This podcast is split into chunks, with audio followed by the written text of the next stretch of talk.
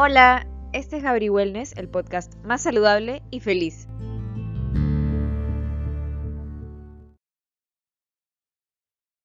En este episodio vamos a tocar un tema muy interesante y que creo que todos queremos a veces saber un poco más, que es la insulina, la ansiedad y de qué manera como controlamos ese índice glucémico. A veces nos hablan del índice glucémico y como no entendemos cómo afecta esto en nuestro cuerpo, cómo qué tiene que ver con los alimentos, qué tiene que ver con la ansiedad y qué tiene que ver con la insulina.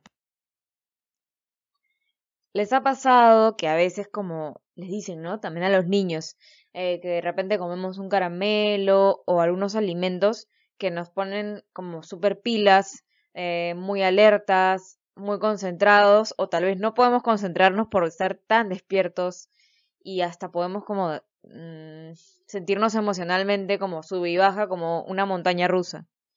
Y esto tiene a veces que ver con la alimentación también. Entonces, en mi caso, a mí me ayudó un montón controlar el índice glucémico, me ayudó a controlar también porque tenía problemas de, con la insulina y de por sí me ayudó un montón para manejar en el día una ansiedad eh, controlable, ¿no? Que actúa en cuanto a la alerta.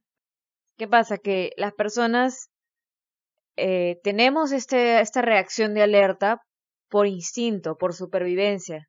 El tema está cuando actuamos con ese instinto cuando no hay una situación de peligro y nuestro cerebro identifica estas situaciones de peligro, entre comillas, cuando no es un peligro.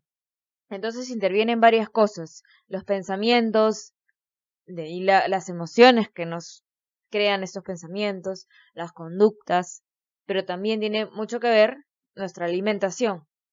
Aquí para poder también tener un nivel estable, tenemos que trabajar y es importante cuidar nuestro índice glucémico. Eh, tampoco se trata de ser estrictos, ¿ah? No se trata de como comer eh, todo en bajo índice glucémico, porque no se trata tampoco de, volvernos exigentes y no disfrutar de la vida, porque eso tampoco es tener una vida con una vida sana. Entonces, ¿qué es el índice glucémico? El índice glucémico es esa velocidad a la que van los carbohidratos en la sangre cuando nosotros nos alimentamos y comemos estos eh, componentes. Entonces, cuanto mayor es el índice glucémico, más rápido van a ir en la sangre. Imagínenselo como gráficamente.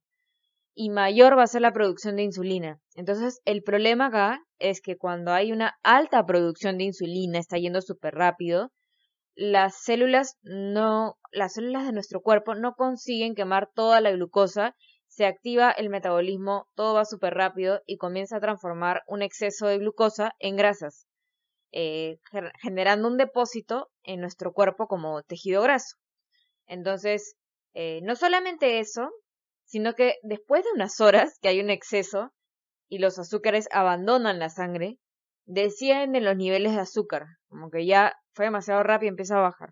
Empieza a la necesidad de tomar más alimento porque ha sido un pico demasiado drástico, de la nada subido como como no sé, como una montaña rusa, ¿no? Como que vas hasta arriba súper rápido y pues, bueno, en el caso de la montaña rusa es al revés.